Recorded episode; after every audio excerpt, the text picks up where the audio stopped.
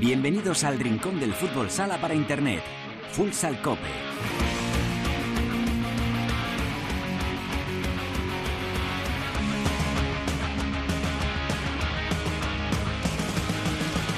Hola, ¿qué tal? Bienvenidos a Futsal Cope, la casa del fútbol sala en cope.es. Alcanzamos el programa número 417, el noveno de la decimotercera temporada en este espacio reservado a todos los amantes de este deporte. Ya lo sabes, nuestro rinconcito exclusivo para hablar sin mirar el reloj de fútbol sala. Hay muchos temas de los que hablar. Esta semana nos vamos a fijar en un histórico de nuestro fútbol sala en el que eh, ya escampa un poquito. Llamamos enseguida a la puerta de Anaita Asuna a ver si nos abre su capitán, el capitán de Osasuna Magna, Roberto Martil. Entre todo lo mucho que hay que comentar está, por ejemplo, la eliminación de algunos primeras en la jornada de Copa, el Palma Barça del pasado martes, la jornada de la ronda élite que vamos a tener la próxima semana y, por supuesto, todo la primera división, la jornada pasada y lo que está por venir, que no es poco. Con Cancho Rodríguez Navia y Luis Ángel Tribes. Ha quedado además Teresa Sendín con Carlos Corona, al que tenemos en China entrenando al Shenzhen. Y luego vendrá también Albada con noticias de la primera división femenina y nos pondremos al día con la segunda masculina. Así que todo preparado para comenzar. Hoy con Marcos Manchado, nuestro gran marcote en el control de sonido. Esto es Futsal Cope.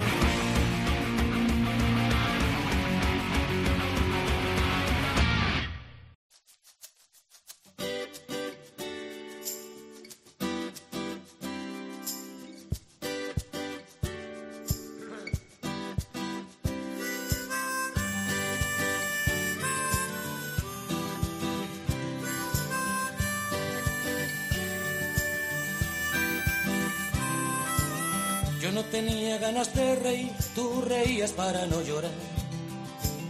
Yo le guiñaba un ojo a mi nariz, tú consolabas a tu soledad. Yo sin ninguna escoba que vender, tú con mil y una noches que olvidar. A mí no me quería una mujer, a ti se te moría una ciudad. Tú habías perdido el último autobús, a mí me habían echado de otro bar. Los mismos alfileres de vudú, el mismo cuento que termina mal, pero quiso el cielo bautizar el suelo con su gota. Bueno, estos días, eh, ya sabemos, eh, ha, sido casualidad que después de haber elegido eh, escuchar al maestro Sabina en este Futsal Cope, pues esa polémica, el, el, no contar con Pancho Borona después de 40 años de colaboración, pero bueno, lo habíamos hecho porque están ahora haciendo ronda por todos los medios Sabina Leiva y el director Fernando León de Aranda por ese, la presentación de esa película documental que se llama Sintiéndolo Mucho, eh, que tiene una pinta estupenda. Y habíamos dicho, bueno, pues es buena excusa para elegir cuatro canciones, nos van a enlazar y que nos salga una banda sonora eh, fenomenal para este Futsal Cope. Suena, por ejemplo, para empezar, este rock and roll de los idiotas.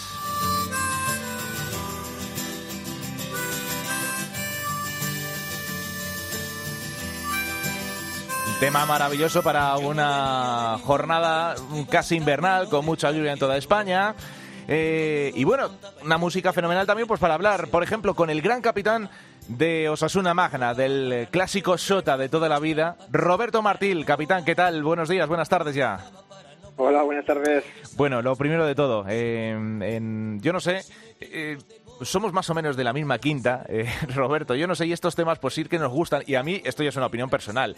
Eh, cuando te juntas con compañeros más jóvenes, tienes que lidiar un poco eh, ahora con el electrolatino y este tipo de músicas y el reggaetón, que, que, es como que a algunos nos cuesta todavía que nos entre en nuestras vidas. Y hay mucha gente joven en el vestuario de Sota. ¿Hay qué música suena? ¿Quién es el que pone, el que, el que pincha el Spotify, el que pone la música en vuestro vestuario? No te puedes imaginar la locura que es ahora mismo nuestro, nuestro vestuario. Por eso te pregunto, porque hay tanto joven y, y, además viene como viene la cosa, tú que eres de los veteranos, ahí me parece que va a ser imposible imponerse, eh, imponer la ley musical, ¿no? Es imposible, es imposible. Yo nunca he sido mucho de música, ¿Sí? ponía, alguna vez ponía Arasa, nunca hemos sido mucho de poner música. Sí. Y ahora sí, ahora están poniendo, van con su altavoz, lo ponen a tope, encima claro, son todos jóvenes y luego encima tenemos un, un zumbao que es Carlos Bento, el venezolano. bueno, ya.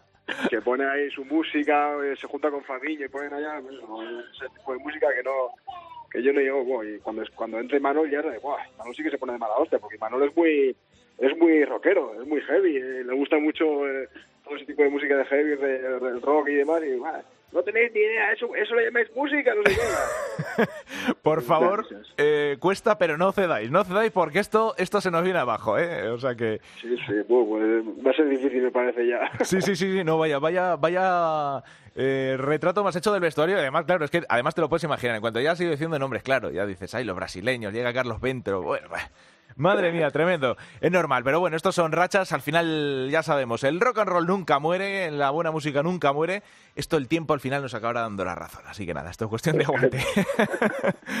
bueno, eh, decía en el arranque del programa que ya llueve menos en Anitasuna. Está en la primera división como está, que al final el Pozo marcó un poco el, camino, el sorprendente inicio también del Pozo, que con dos, tres victorias, eh, Roberto al final se despega fácil y bien en la, primera división. ¿no? es verdad que ahora estáis, cualquiera lo diría, segundos con esas dos victorias y que tenéis el playoff relativamente cerquita. O sea que no sé si estas eh, cifras, después de, de estas ocho jornadas, se traducen de alguna manera en el vestuario.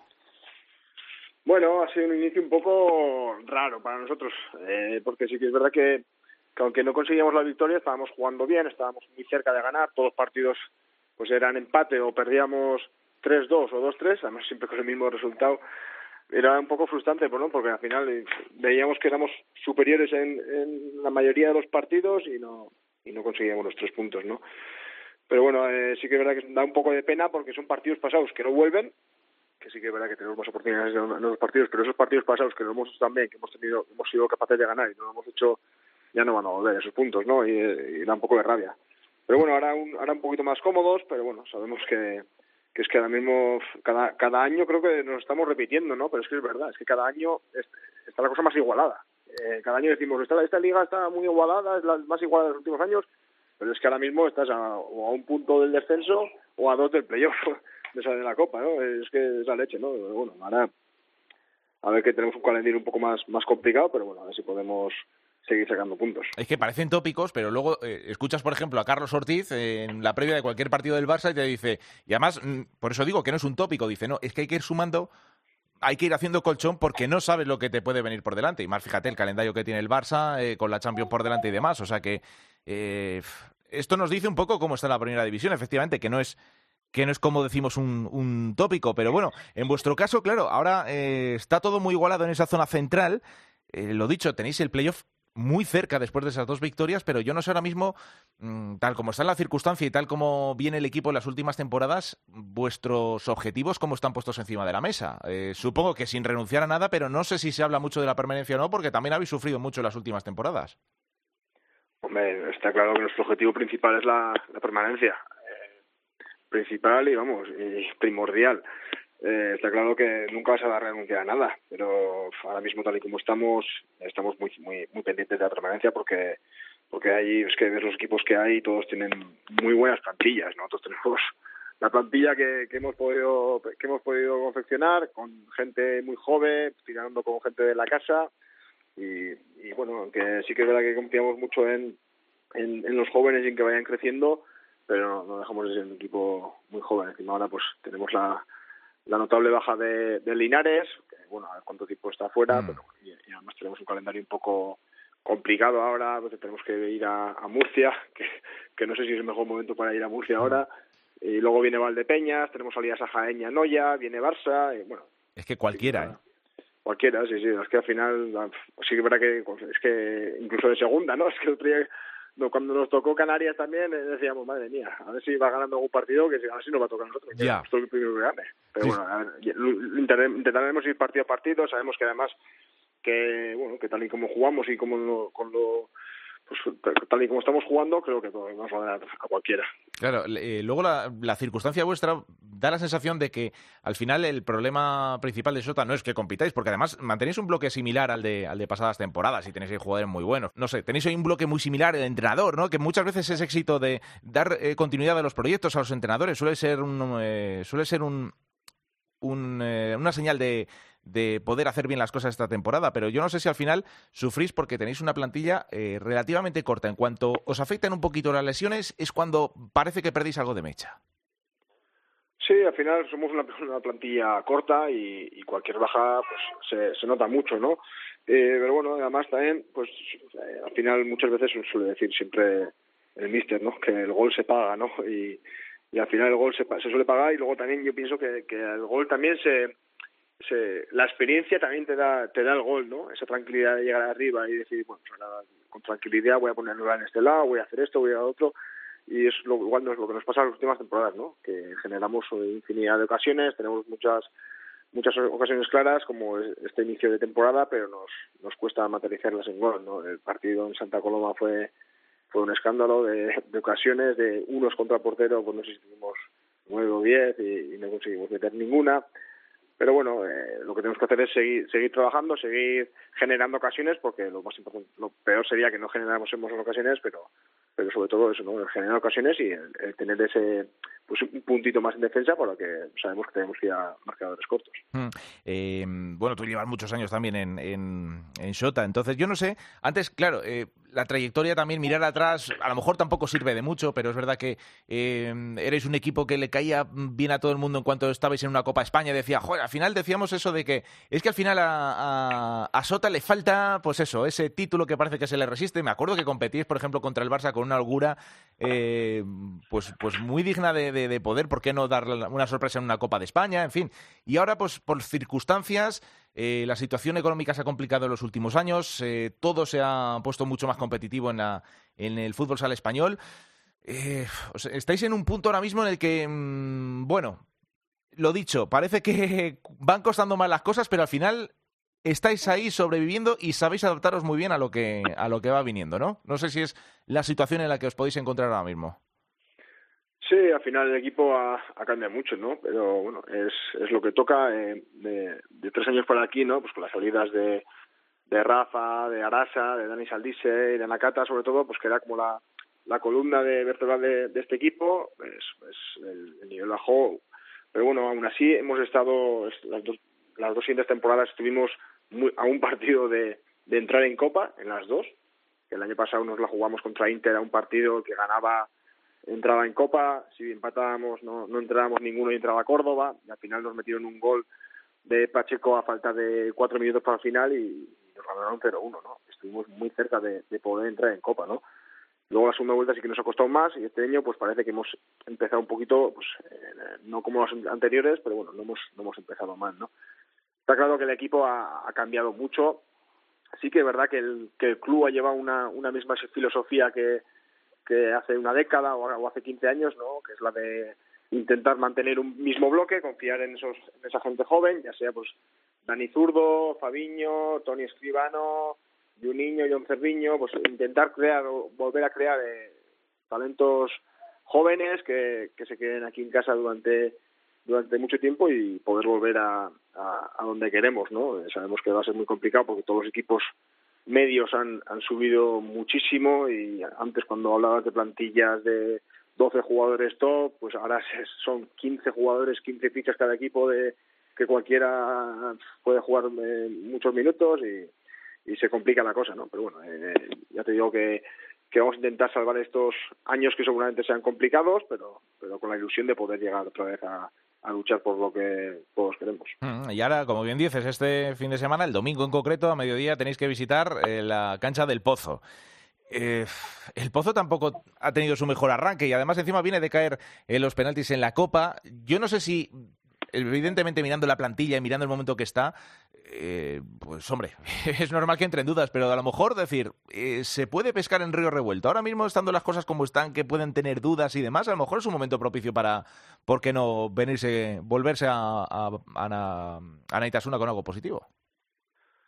Bueno, está claro que Pozo tiene un plantillón, tiene una plantilla de unos jugadores de la leche, es un club de grande pero que ahora, pues eso, lo que dices, ¿no? Es un poco irregular, ¿no? Empezó mal, luego ganaron tres partidos muy buenos, eh, y ahora de repente, pues cayó en Betis, en un partido también que, bueno, se le escapa de, que no creo que me decían perder tampoco, y, el partido de Copa no, no lo vi.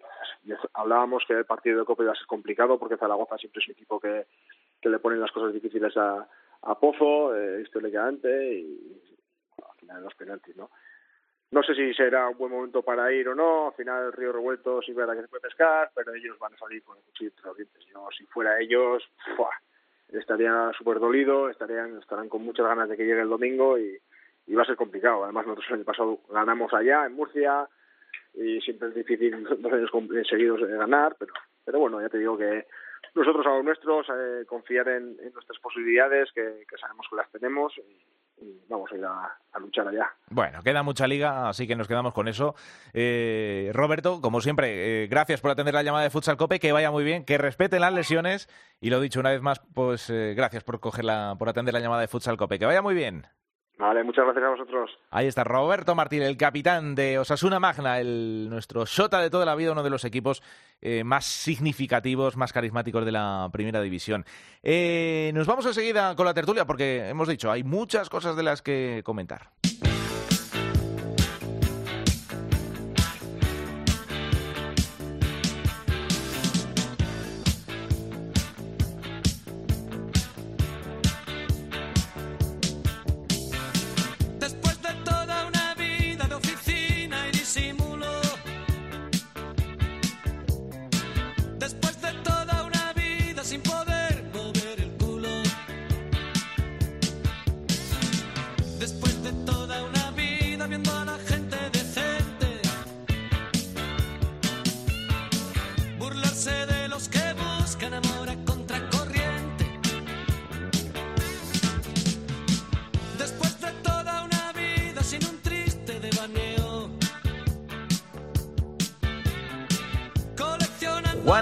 Se llama este tema de Sabina que suena para la tertulia. Tenemos ya por ahí a Cancho Rodríguez Navia. Cancho, ¿qué tal? Muy buenas. Bueno, pues encantado que hayas empezado con Sabina. Precisamente ayer saqué entradas para el concierto porque me ha costado un montón. Ha tenido que ampliar otra vez en diciembre para que podamos asistir los sabineros. Sí, señor. Eh, cuatro Withings eh, dice Marcote que hace Sabina. Tremendo. es la expectación que levanta cada vez que dice que va a montar algo. Eh, en fin. Además, después del, de la última, llama la atención el, accidente que tuvo desafortunado y al final es un hombre que puede contra todo y está con sus 73 años, creo que tiene. Eh, tremendo, tremendo y es una maravilla eh, poder, poder seguir disfrutando de, este maestro. Así que me alegra, me alegra que coincidamos. Luis Ángel Tribes, ¿qué tal? Muy buenas. Hola, muy buenas, ¿cómo estáis? Este también es sabinero, yo creo. Tú también eres Sí, pero yo tengo un problema con la gira. Si no está Pancho Barona, para mí no es Sabina tampoco. Bueno, vaya melón acabas de abrir, amigo. Mejor no sigamos, porque... Bueno. Pero sí, yo es que el binomio Barona, Pancho y Sabina lo concibo junto. Pero sí, sí, ahora quiero verlo aquí también en Mallorca, que viene también, así que iremos a verlo. Fenomenal, fenomenal. Eh, Marcote, que te conoce bien, dice, dices más indie, dice, yo creo que es más indie Tribes. eh, un poquito más, sí, en, eso, en, eso, tiene razón Marcote. Pero bueno, Sabina se va colando en tu lista de Spotify también, seguro, que alguna cae. Segurísimo, segurísimo, ya te Qué bueno. Bueno, os he convocado para hablar un poquito de fútbol sala. Podríamos seguir hablando de Sabina, que también es un tema maravilloso para del que hablar. Pero bueno, que eh, estamos, venimos de una jornada de Copa apasionante en la que han estado exentos el Barça y el Palma porque tienen además eh, deberes que hacer en Europa, vienen de hacer un partidazo brutal. Bueno, por, por eh, comenzar por lo más inmediato, eh, una primera lectura de esta ronda de Copa que nos ha dejado fuera al Real Betis, al Pozo Murcia, a Viñalbal y Valdepeñas, que eso es el Hidalgo Manzanares. Eh, son equipos de primera, además, eh, todos ellos muy buenos equipos, sobre todo Peñíscola, que vamos a decir, que va ganándolo todo, y Alfiria, que está ahí también al acecho por lo que pueda caer. Cancho, ¿te sorprende o no? Sobre todo por el tipo de equipos que caen y a lo mejor por las dinámicas en las que se encuentran, como pueden ser el Pozo y Valdepeñas, ¿no? Efectivamente, es decir, creo que hay que analizarlo individualmente, ¿no? Porque, bueno, en, tantos partidos como ha habido, que haya cuatro equipos de primera que hayan caído, eh, bueno, entra dentro de, la casuística, ¿no? De cualquier gran torneo, ¿no? Pero sí que hay que analizarlo y yo creo que hay... Eh, a Manzanares probablemente eh, no le venga ni hasta mal, ¿no? Porque, porque es un equipo que tiene que prepararse para la liga, para mantenerse, para no pasar apuros y, bueno, yo creo que lo habrán enfocado como un, pequeño accidente, ¿no? Y, y, valdría también para el Real Betis este tipo de lectura, ¿no? Pero Viñalbal y el Pozo no. Son dos equipos que, que han estado en finales hasta, hasta hace muy poco de este torneo, eh, que son equipos que, que tienen plantillas para aspirar a mucho más y los dos rivales que han tenido, es verdad que jugaban fuera tanto con Burela como con Sala 10, pero son equipos que, que lógicamente no deberían de haberles eliminado, ¿no? Entonces, es un toque de atención, sobre todo en Viñalbal y supongo en Javi Ju y ahora con Luis Ángel hablaremos también un poco de esa crisis, pero son, son derrotas psicológicas que afectan a la credibilidad de los jugadores, a la credibilidad del entrenador y ponen en duda a los aficionados. Mm. Em, vamos a ver efectivamente, bueno, este fin de semana vamos a tener la oportunidad de ver si afecta o no afecta, ya se sabe. Eh, dos, eh, una segunda derrota te confirma a lo mejor el cambio de dinámica hacia mal y viceversa, o sea que eh, bueno, ahora hablaremos de todo porque, eh, lógicamente, también ahora que has mencionado el Pozo, es que viene de encajar también un 7-4 eh, frente, al, frente al Betis.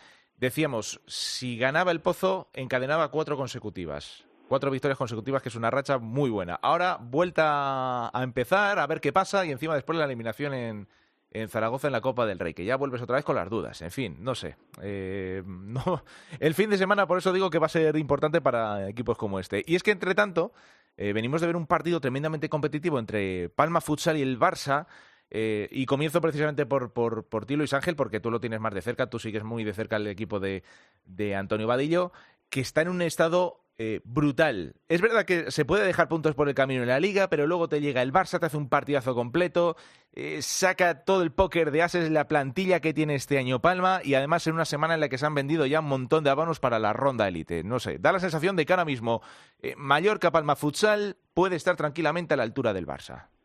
Sí, ahora mismo y bueno, después de esa primera parte, fíjate que hasta Vadillo eh, cuando acaba el partido dice, es la mejor primera parte que le recuerdo a mi equipo desde que estoy aquí, la mejor primera parte de la temporada.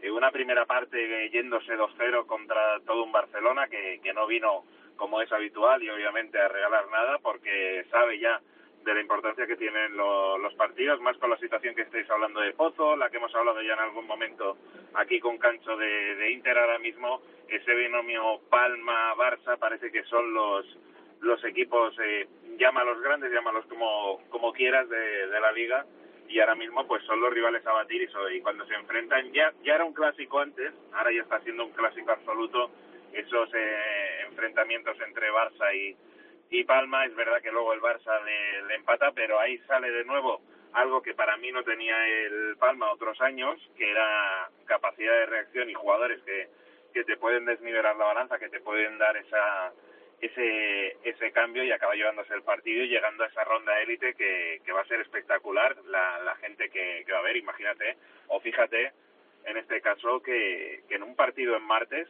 un partido en martes además a las 7, un horario pues que no era en absoluto bueno, hay 4.000 personas, 3.850 personas en absoluto en el Palau para, para ver a este Mallorca Palma Futsal contra el contra el Barça y sobre todo, como dices, llega en el mejor momento posible y lo hablamos ayer en, en Deportes Cope Mallorca, que llega en el mejor momento posible esa ronda élite para, para un Mallorca Palma Futsal que sobre todo ha ganado mucho con Era de esperar, con, con los dos eh, iraníes, sobre todo con, con Tayevic, que por cierto se va adaptando a la perfección ya con sus compañeros. Había un poquito de nervios de no saber si se iba a adaptar, ya te digo yo, que se adapta e incluso ya empieza a hacerle bromas a los compañeros en, en los entrenamientos y alguna que otra broma antes de, de entrenamientos al, a algún compañero, pero se sabía que iba, que iba a ser un jugador que, que marcase diferencias y lo está haciendo y, y de qué manera. Y luego, pues, evidentemente, el resto de jugadores que ha fichado Palma, eh, ha fichado calidad, ha fichado experiencia, ha fichado jugadores como Saldije, como, como Ribillos, como el propio Mosley, compañero de, de Tayevi, que está siendo también un jugador importante para, para Vadillo, ya te digo, lo que tiene Palma y no tenía antes era precisamente esa capacidad de, de cambiar el rumbo de un partido, le costaba mucho, lo hacía en otros, pero ahora tiene jugadores que, sabes que si uno no está bien, el otro va a estar bien. Y eso es muy importante en partidos como este con, con el Barça. Y no sé si coincidís también con que, a mí por lo menos es sensación personal, eh, el Barça se vio, yo no sé si sorprendido, pero sí sobrepasado por cómo planteó el partido Mallorca. Palma Futsal, ¿no? Una defensa muy agresiva, muy intensa, que le metió en tremendos apuros, eh, le costaba salir con la pelota, eh, no apenas hubo conexión con, con Ferrao. Luego parece que Adolfo resolvía. La situación de 4-0 le favoreció un poco más que a lo mejor el, el, el 3-1. Y a lo mejor para el Barça, decir, haberse enfrentado a Mallorca Palma Futsal justo una semana de la ronda élite, eh, le pueda generar algunas dudas tiempo suficiente para, para mejorar. Y a ver, también teniendo en cuenta que aunque tenga que viajar el Barça a Croacia, no debería pasar apuros por los rivales que tiene en el, en el grupo. No sé qué lecturas hacéis en este caso, Cancho, por ejemplo. Bueno, del partido creo que las, bueno, que lo has visto, con lo cual eh, has hecho una extraordinaria lectura, fotografía de lo que allí pasó. Es decir, lo ha explicado Luis Ángel también. El primer tiempo de, de Palma es extraordinario, eh, presiona muy bien. Es decir, las rotaciones que va haciendo mantienen ese nivel en, el, en, esos primeros 20 minutos. Y el Barça solo reacciona. Yo entiendo que, que Jesús Velasco en el descanso debió analizar, debió tener tiempo para, para hablar con sus jugadores y, y ahí remontar ese partido que luego finalmente eh, se decantó para los Baleares. Pero se por ese por ese saber estar ¿no? de, determinado jugador y creo que, que la aportación de Müller en la portería también es importante no pasa un poco desapercibida pero también le da esa consistencia ese saber estar en esos momentos finales no que, que siempre parece que Palma le ha temblado un pelín las piernas a la hora de, de decantarse y de conseguir ese, ese triunfo o ese título que, que ya merece. Pero es verdad que Palma yo creo que el partido del otro día es un partido que vamos a ver casi seguro en la Final Four, ¿no? El Palma ha tenido relativa suerte, la que no tuvo en la primera ronda en, el sorteo, y creo que jugando en su casa y, liberado de esa presión y con estos jugadores ya de, competición internacional, va a pasar a esa Final Four, el Barça entiendo que también, con lo cual es un partido que, que te digo que puede ser una final de Europa eso que, se jugó el otro día en Palma. Mm. Bueno, el ambiente, como nos acaba de contar Luis Ángel, está eh, ahora mismo en un momento top. O sea que llega la ronda, eh, la ronda élite en un momento fantástico para soñar, ¿por qué no?, con una con una Final Four. En fin, el partido que, lo dicho, eh, da la sensación de que este partido con este cartel eh, deberíamos ya dejar paso a la ronda europea, pero este fin de semana tenemos competición liguera, tenemos Liga Nacional de Fútbol Sala, llegamos a la jornada 9, ya hemos sobrepasado un poquito el, el Ecuador de la primera, de la primera vuelta. Los dos equipos comandando arriba, ¿no? Al frente de la clasificación, Barça y Palma. Y bueno, este fin de semana, pues eh, el Barça recibe al Jaén, que está también en un estado eh, brutal. Ayer no dio tampoco ninguna duda en la, en la mm, Copa del Rey. Eh, Mallorca, ojo, también en este caso Palma, que tiene que visitar la cancha de, de, Noya, que eso también es un fortín tremendo. Ahí cada vez que viene un grande, eso se llena y a ver quién, quién es el valiente que se atreve a, a ganar allí. Dentro de Canoya le está costando arrancar un poquito en casa, no sé. Y tenemos ese, el Pozo Murcia Osasuna Sota, que va a ser otro partido para medir cómo están los de Javi Rodríguez. Vamos a ver si las dudas, lo dicho, no vuelven después de los dos últimos varapalos. Eh, Luis Ángel, ¿qué esperas de este, de este fin de semana? Y en concreto, ya no te digo solo por eh, la difícil visita del, equipo al que sigues, eh, Palma Futsal, sino de, de, la jornada que tenemos que, en la que pueden pasar muchas cosas. Mucho la atención también ver eh, el último partido que has comentado, ¿no? Porque a mí, pues, me, fan del, del futsal, pues me llama mucho la atención, ya lo hemos visto en algunas veces, eh, ver la situación de, de Pozo, como decías, parecía que arrancaba, pero vuelve a, a tener eh, frenazos, eh, ver a ver cómo responde contra Jota, ver, eh, hablando de Palma, cómo va a ese ambiente que se, que se crea en Noya, como, como lo hace antes de llegar precisamente a la, a la ronda élite, en la que es verdad que, por ejemplo, eh, contra el Barça Carlos Marrón no jugaba todavía, pero parece que va a estar listo para para el partido de, para los partidos de, de ronda élite. Me imagino que Vadillo pues va a seguir eh, guardando un poco al capitán para, para que lleguen las mejores condiciones eh, posibles ver un poquito también a, otros equipos, a Viñalbal y que lo has dicho antes, ver a ver si esa situación eh, rara que, que nos, parece a todos pues eh, mejora un poquito, ver a ver a Inter en general, ver un poquito cómo, cómo está el pulso de la liga viendo a equipos que deberían estar arriba que ahora que ahora no están y ver si los dos equipos que tienen ronda élite pues eh, van a estar pensando más en lo que les viene, o sea, el Palma ya va a estar pensando más en lo que le viene para Somos que, en la liga, pero bueno, eh, como ya dijo en su momento Vadillo en previa de partido, eh, como ve algún jugador que solo piensa en la Champions, eh, dijo directamente yo lo quito. lo, manda a la grada de Noya, vamos. Hombre. así lo hace, lo hace. Y lo hace sin, sin pestañear, además, ¿eh? Eh, eh, Cancho, también hemos hablado otras veces, hemos mencionado a, la mala dinámica también de Inter, que consigue por fin ganar, lo hace ante, ante Industrias en casa, ahora le toca visitar también eh, Vista Alegre en Córdoba, no sé, es otro de esos partidos que vamos a ver qué pasa, porque se enfrentan dos equipos que necesitan ganar, lo mismo que en el Virgen de la Cabeza, ahora lo mencionaba Luis Ángel, ese Viñalbal y Peña Real Betis, que ya no tanto por el que gane, sino ojo con el que pierda. Sí, yo tenía esos dos partidos marcados, sabía que me ibas a preguntar. Fíjate, con el caso de Córdoba, que ha ganado este domingo, en, este sábado en Manzanares, que además tuve la suerte de asistir a ese partido, eh, está, está en descenso, está en descenso con ocho puntos, pero está a una victoria de estar en playoff, pues en Copa es que ese dato es, es, es brutal, ¿no? Y, y, tenemos ese partido que para mí parece muy importante, Levante Quesos Hidalgo, porque porque eh, Levante entra en una dinámica muy peligrosa, está decimocuarto, y Quesos Hidalgo está eh, cuarto, sexto, perdón, Manzanares, pero solo hay dos puntos. Es decir, que todo lo que hablemos, fíjate, hablamos cada semana en Javi Ju de están en racha, dos partidos ganados, es que da hasta el salto en la clasificación, que parece que estás ya en, en una dinámica de, de, aspirar a todo, y dos derrotas te meten en, en una zona muy profunda. Está muy preciosa, quitando eh, Mallorca Palma y, el Barça, los demás están en un, en un puño de cinco o seis puntos, pero es verdad que hay equipos que van a menos, ¿no? Como Levante está eh, sufriendo, sufrido también esta semana en Rivas también para clasificarse para, perdón, en Móstoles para clasificarse para la Copa. Es decir, bueno, vamos a ver, creo que es, apasionante y cualquier hora conjetura que hagamos los que parece que entendemos un poco que luego se demuestra que no es así, pues es casi seguro que nos vamos a equivocar. Bueno, pasa en todos los deportes, si no, como digo yo, los periodistas deportivos estaríamos forrados de ganar quinielas y eso no ha pasado nunca jamás, nunca.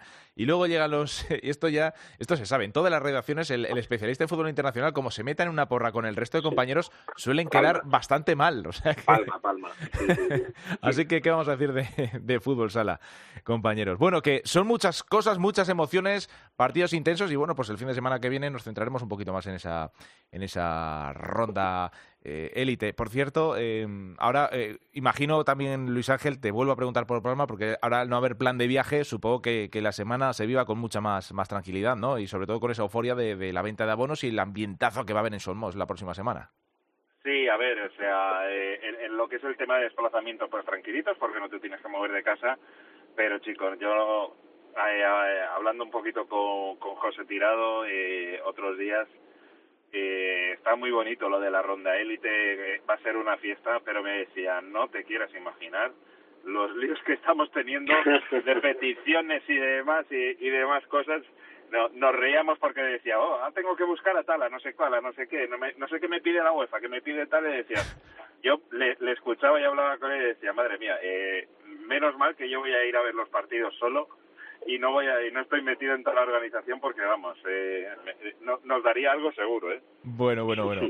Pero va a haber una, un ambientazo espectacular vamos. No hombre un hombre que ha fichado a Moslem y Tajevi en la misma temporada con acierto no se le puede resistir la organización de una ronda élite. O sea que confiamos plenamente en que todo va a salir perfecto. O sea que no se agobie ahora José Tirado que va a salir todo a las mil perfecciones eh, compañeros, que ha sido un placer. La semana que viene ya nos eh, focalizamos un poquito más en la, en la Champions y, seguro que van a seguir pasando cosas en la, en la Liga Nacional de Fútbol Sala. Un placer como siempre. Hasta la próxima. Hasta la próxima. Chao, chicos. Un abrazo, Luis Ángel. Javi, Un abrazo, Cancho. Nos vamos con Teresa Sendín por el mundo.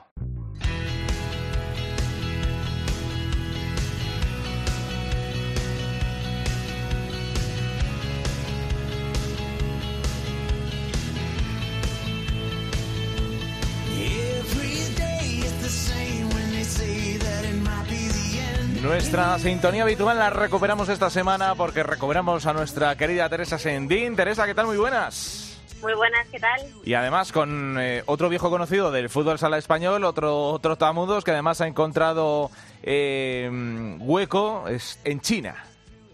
Pues sí, nos toca esos viajes de largo recorrido para volver a tierras asiáticas para encontrarnos, como dices, con ese, con otro de nuestros trotamundos eh, ya veteranos en nuestra en nuestro listado temporada tras, temporada y en su nueva aventura como entrenador del Shenzhen en, en China eh, ya nos escucha Carlos Corona. Eh, Carlos, ¿qué tal?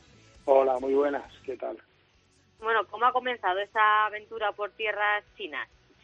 Bueno, bien, llevamos ya aquí, yo llevo ya cinco meses con el equipo desde que empezamos la liga y la verdad es que bien, bueno, eh, no nos podemos quejar, de momento vamos líderes, así que de momento en lo deportivo muy bien.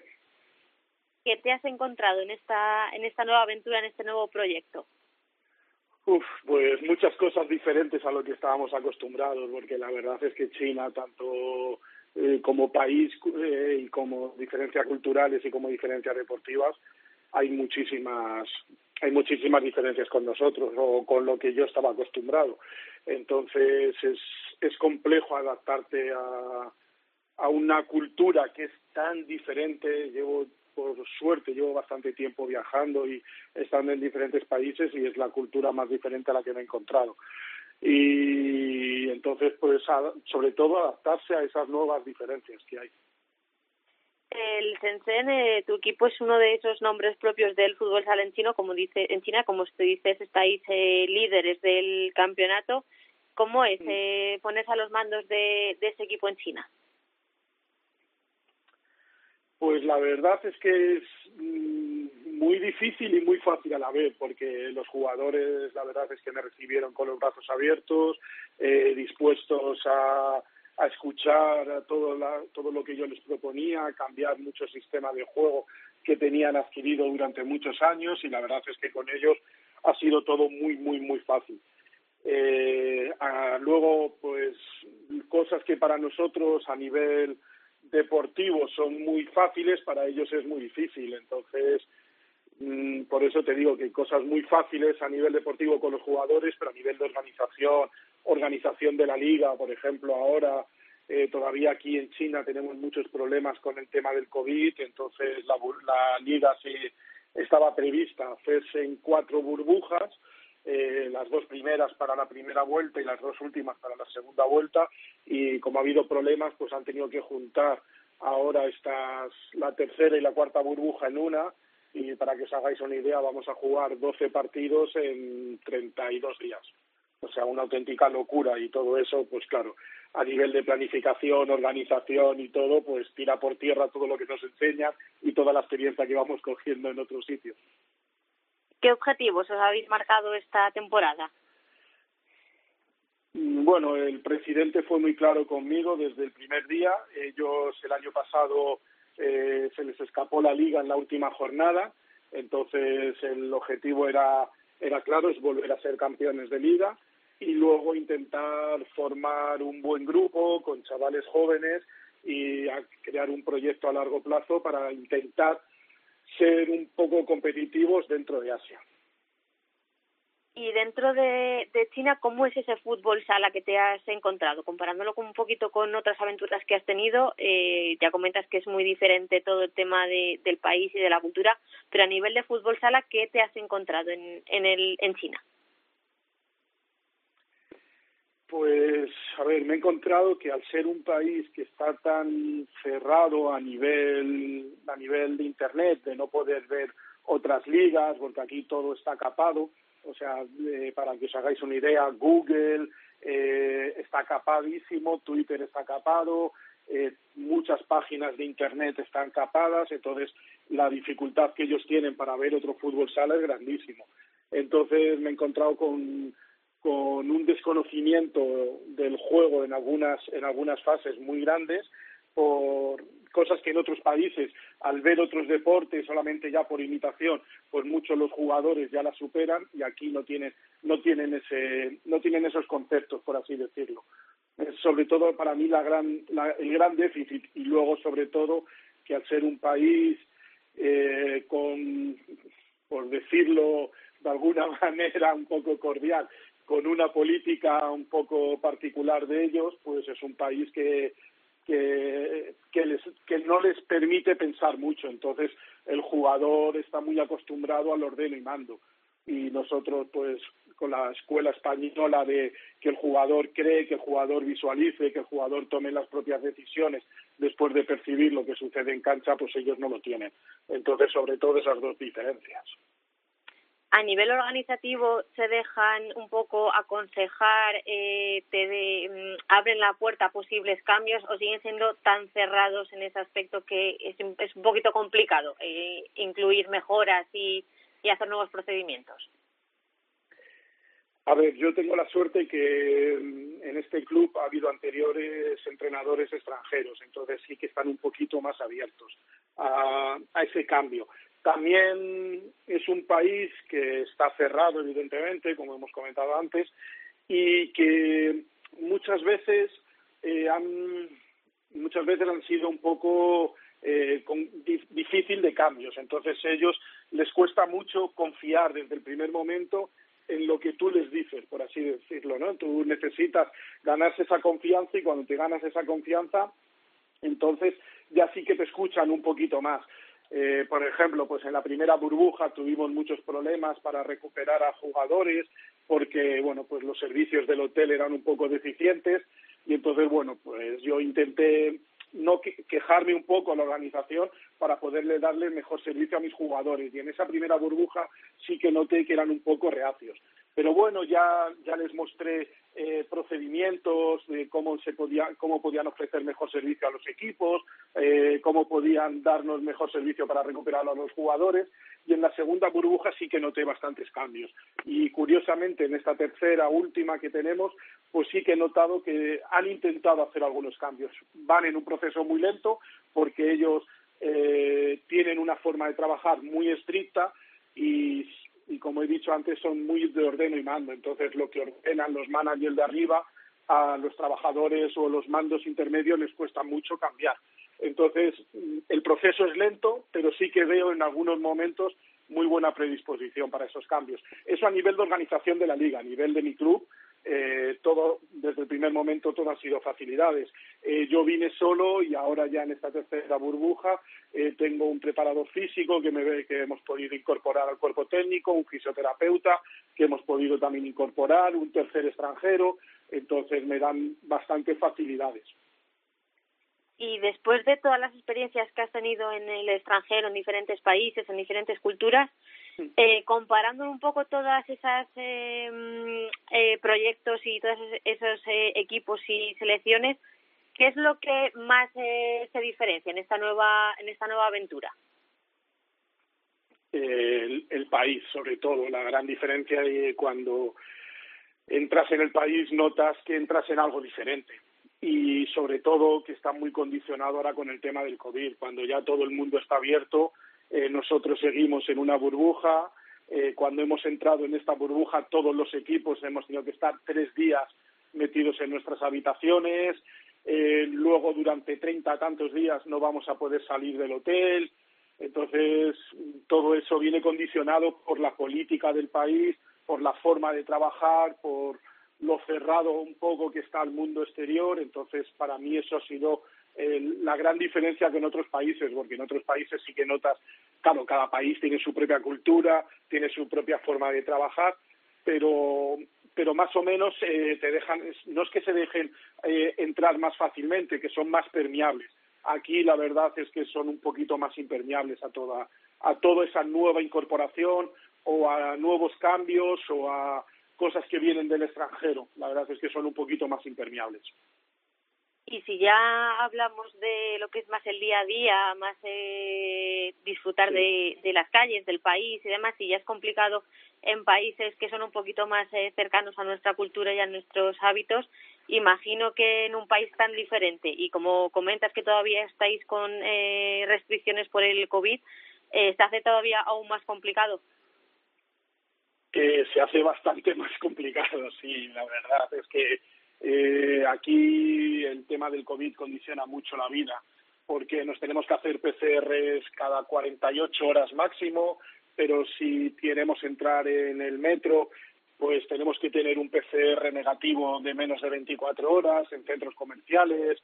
Entonces, todo eso te condiciona mucho la vida. Si ya te cuesta para organizar algo, bueno, pues mira, con, ahí quedas con gente, vamos a tal sitio, este restaurante, siempre hay alguien que se cae, ostras, ayer al final se me hizo tarde y no pude hacerme el PCR, eh, no puedo ir, eh, la otra persona en el metro no me han dejado porque no se ha cargado bien, porque no he mostrado el QR, pues el QR verde, entonces se hace bastante, en eso se hace bastante complicado. Y luego que al final Eh, vengo de la experiencia de Tailandia, que es, total, es un país totalmente diferente, muy abierto, eh, muy dispuesto a que el turismo entre.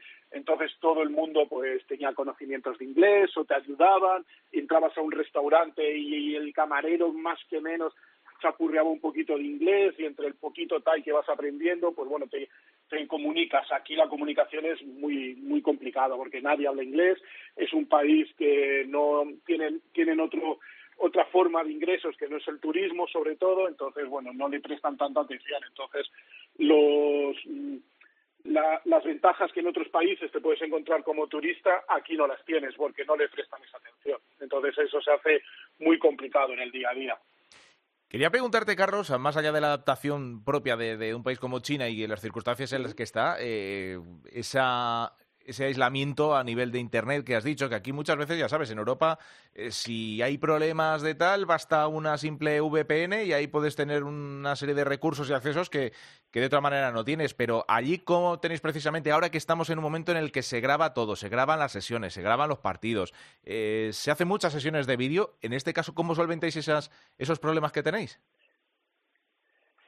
Bueno, primero, aquí el VPN eh, se puede utilizar, pero es ilegal. Entonces, lo que sucede, lo, que sucede es que muchas veces eh, hay cortes deliberados de Internet para que para que se te corte el VPN y no te puedas volver otra vez a reconectar automáticamente, sino tengas que hacer tú el proceso manual de volverse a conectar. Entonces eso ya te lleva a un trabajo y hay muchas veces ya que lo dejas por imposible.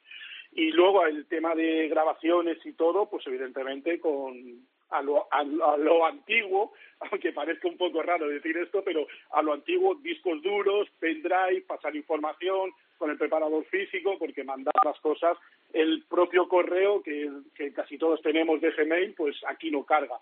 Entonces ya solamente Dropbox para mandar información no carga, tienes que utilizar VPN.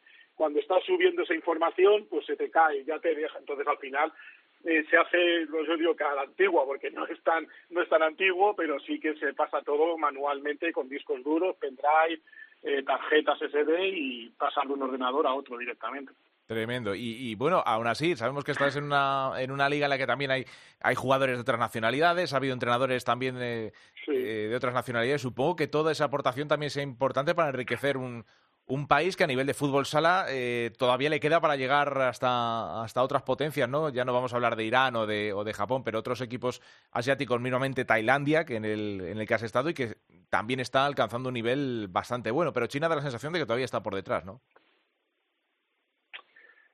Sí, está por detrás porque lo que te comentaba, o sea, hay muchas diferencias culturales, muchas diferencias deportivas, el tema de la alimentación, el tema de que Aquí todavía está muy bien, está bien visto ser fumador, entonces gran parte de los jugadores son fumadores. Eh, mm, esa cultura deportiva que tenemos en otros países o que poco a poco al, ir integrando eh, eh, integrando entrenadores extranjeros o jugadores extranjeros, como tú has dicho, pues poquito, poco a poco va cambiando, pero aquí realmente hasta hace tres días que ha venido Tino, yo era el único entrenador extranjero de la liga. Eh, los jugadores, la gran mayoría son iraníes, eh, salvo algún Brasil, eh, había un brasileño antes, ahora hemos incorporado nosotros otro brasileño. Entonces, es, aunque poquito a poco van entrando, sigue seguimos siendo una minoría. Entonces, ese cambio cuesta mucho. O sea, no te, los equipos nunca van a apostar por cuatro extranjeros la liga no te lo permite primero, luego solamente pueden jugar uno en pista, entonces muchos presidentes pues plantean para tener uno en pista mejor no. Hay muchas diferencias entre los equipos de arriba y los equipos de abajo, entonces los equipos de abajo no invierten porque por mucho que inviertan llegar a los equipos de arriba cuesta mucho. Entonces es un proceso que todavía eh, todavía cuesta mucho y sobre todo por la cultura deportiva que ellos tienen. Ah. Eh, cuando vienes esto, por ejemplo, pues a un hotel, vienes una burbuja, te cuesta mucho conseguir hielo para que hagan crioterapia a los propios jugadores, les cuesta entender por qué lo tienen que hacer, tienes que explicárselo, tienes que hacer un procedimiento. Aquí mucho de formación, ya no solamente con los jugadores, sino con los propios managers, les tienes que informar, no, mira, tenemos que hacer este proceso, tenemos que comer este tipo de comida, tenemos que eh, eh, tener un, un, aporte proteínico para que los jugadores puedan recuperar esa misma noche, necesitamos hacer crioterapia para poder recuperar y tienes que mandarle toda esa información, que ellos lo entiendan, que ellos se lo manden a los superiores. Mm, aquí son muchos funcionariados, por así decirlo. Hay muchos procesos hasta llegar al de arriba, que es el que puede cambiar las cosas. Entonces ese proceso todavía se ralentiza muchísimo más por todo ese proceso. Bueno, tremendo. Sin querer mm, caer en el, en el chiste fácil, un auténtico trabajo de chinos, nunca mejor dicho, madre mía. Eh, tremendo, Nos, me parece interesantísimo escucharte, eh, Carlos, porque además no dejan de sorprendernos las noticias que nos llegan eh, ya a nivel social, a nivel sanitario y demás de China, de un gigante y todo lo que está pasando en el contexto internacional. Así que nos parece, vamos, tremendo. mucha valentía por tu parte por, por, estar en ese país. Y bueno, te agradecemos la, la llamada para contarnos un poco cómo, cómo está y lo que te espera por delante, que me parece a nivel personal y profesional una aventura Tremenda. Gracias, Carlos. Que vaya muy bien por allí por China. Ya hablaremos en, otra ocasión. Muchas gracias a vosotros, un auténtico placer. Ahí está, Carlos Corona, tremendo, ¿eh? vaya lo que nos ha contado. Parece mentira, ¿verdad, Teresa? Un país como China, que no es un... Es y no es un desconocido, es un gigante que todos conocemos, pero hay tantas cosas que se nos escapan, ¿verdad? Sí, al final son culturas tan distintas a las nuestras que no nos entra en la cabeza que tengan que ser de según qué trabajo y según qué procesos y según qué rutinas y a nosotros se nos escapa un poquito por esa mentalidad un poco más eh, avanzada quizá para, para eh, eh, ir creciendo, ir superando etapas que a ellos parece que les cuesta un poquito más. Que mira, que le podríamos haber preguntado también por la llegada de otro técnico español que se va para China. Pues sí, porque parece que ahora mismo están atrayendo bastante el talento español y el que también ha puesto rumbo a China, que lo ha mencionado un poquito por encima eh, Carlos Corona, es Tino Pérez, que después de desvincularse de, Inter se pone rumbo a, China para dirigir al Shanghái con el objetivo de plantarle cara al Shenzhen de, de Carlos y tener ese duelo hispano en tierras chinas. Y además, eh, nos tienes que apuntar otro nombre porque sigue habiendo mercado abierto en este caso. Eh, ¿Quién se nos marcha de Italia? Pues sí, eh, Saúl Olmo se ha desvinculado de su equipo italiano, el Casa Giove, de la Serie B, así que va a ser agente libre para el próximo mercado invernal disponible para cualquier equipo que lo, que lo quiera fichar y, ya tiene esa desvinculación efectiva, el, el bueno de Saúl Olmo. Pues nada, no está mal, ¿eh? No está mal cómo ha venido Futsaleros por el mundo este, este jueves, en este caso. Teresa, te esperamos la semana que viene. Gracias. La semana que viene más. Un beso. Venga, y nos vamos con Albada.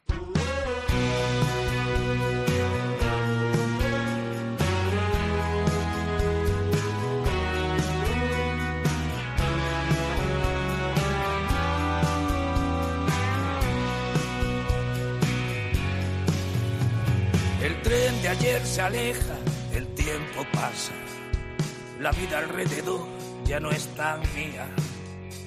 Desde el observatorio de mi casa, la fiesta se resfría.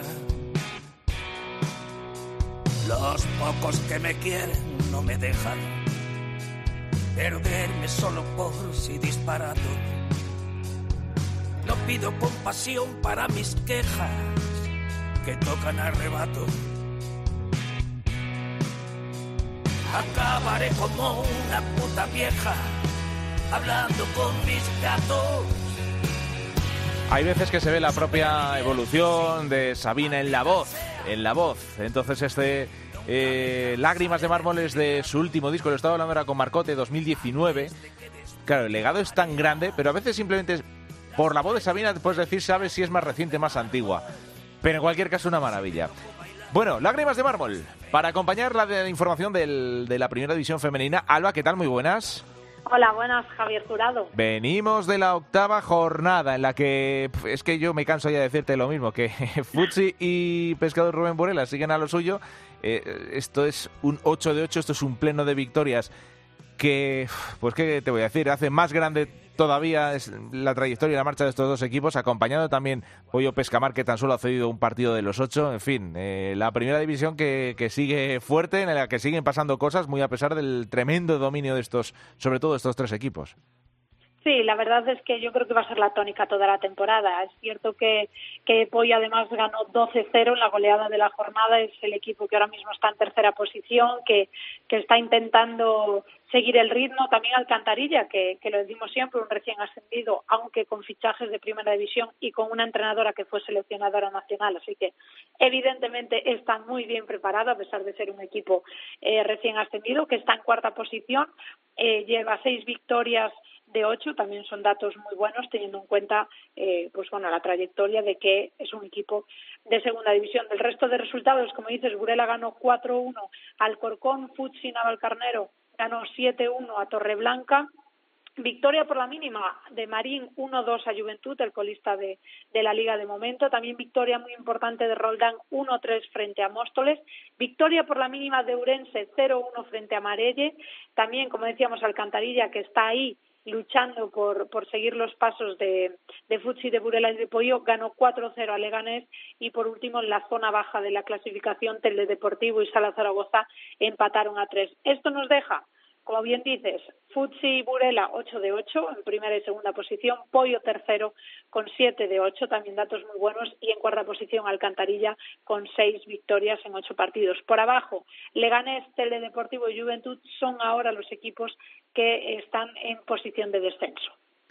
Este próximo fin de semana se concentra toda la jornada, si no me equivoco, en el sábado 19. Vamos a quedarnos con siempre solemos mirar hacia arriba, ¿no? En, esas, en esos enfrentamientos que cuando hay un Futsi Burela o cualquier equipo de, la zona alta siempre nos fijamos, pero creo que esta jornada yo me voy a quedar con un partido que es el Leganés, el de Deportivo, son dos equipos que están ahora mismo en posición de, de descenso, en puestos de descenso, solo llevan una victoria, los dos, los dos empatados con cuatro puntos, seis derrotas y un empate, están empatados a todo menos a los goles. O sea que va a ser un duelo tremendo porque evidentemente ahora mismo marcan eh, esa si alguno de los dos ganase y Sala Zaragoza no consigue sumar puntos, podrían salir de puestos del descenso. Así que creo que es un partido que hay que tener muy en cuenta por todo lo que se está jugando, porque es cierto que queda mucha temporada todavía, pero el estar jornada tras jornada en puestos de descenso, pues la verdad es que psicológicamente merma mucho. Así que Vamos a ver si alguno consigue superar o si con un empate siguen eh, y se quedan en la misma posición. Mm, lo que pasa es que da la sensación de que la brecha se abre un poquito solo por arriba y por lo tanto tenemos ahí un montón de equipos. Fíjate, creo que son siete de, eh, de 16 que solo han ganado dos partidos de ocho. O sea, eso te da un poco la, la tónica de cómo está eh, el resto de la clasificación con permiso de, de los grandes. Eh, Alba, más cositas. Tenemos que, otra vez enseguida estaremos pendientes de la selección española, ¿no? Sí, simplemente que ya ha salido la convocatoria con algunas sorpresas y novedades, como siempre es habitual, que hay alguna jugadora, como por ejemplo en este caso Candela, jugadora de Urense, que sustituye a Vanessa Otelo, que ha tenido que ser llamada en segunda opción. Irene también de Alcantarilla, portera, que este, en este caso no va Silvia, la portera habitual que ahora está en Marín y la semana que viene, martes y miércoles, van a jugar en Las Rozas eh, dos partidos amistosos frente a Japón en esa preparación para el europeo. Así que, bueno, todo el mundo que quiera acudir a Las Rozas a partir de, este viernes se van a poder comprar las entradas online.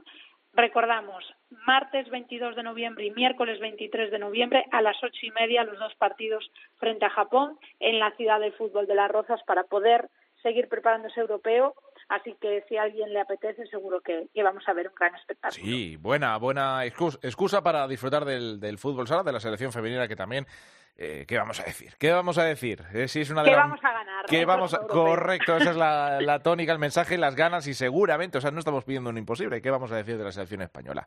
Gracias, Alba. Hasta la semana que viene. Gracias, hasta luego. Vamos con la segunda masculina.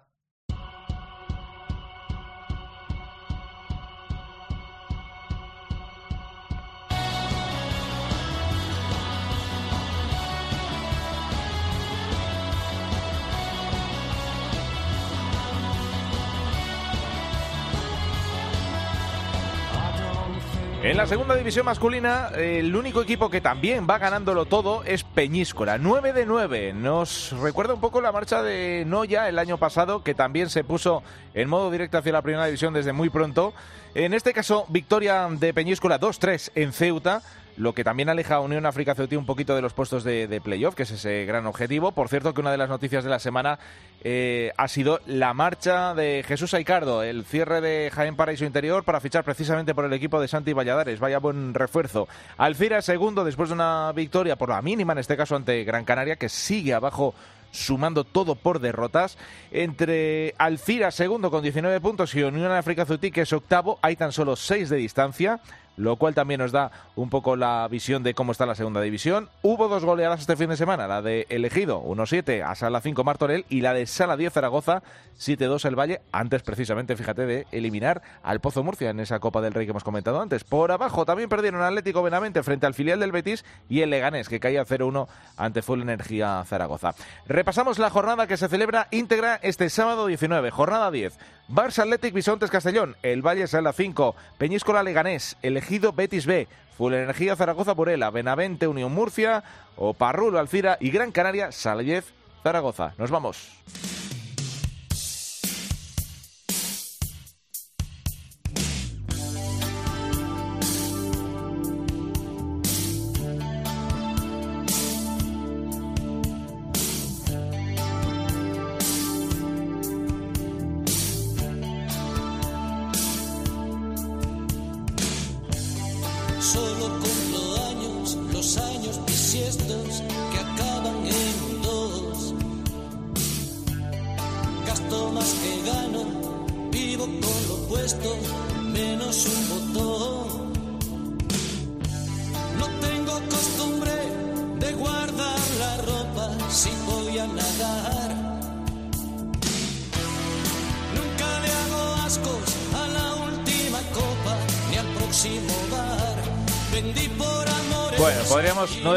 Que sonara Sabina y ya la semana que viene escuchar el siguiente Futsal Cope, será el 418. Así que nada, nos esperan eh, días intensos y bonitos también en este deporte con muchas competiciones importantes por delante.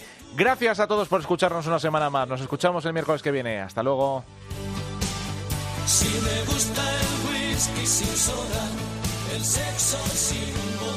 Nuestro correo electrónico futsalcope.cope.es. En Facebook Futsal Cope y en Twitter arroba Futsal Cope. Todo el fútbol sala en Futsal Cope.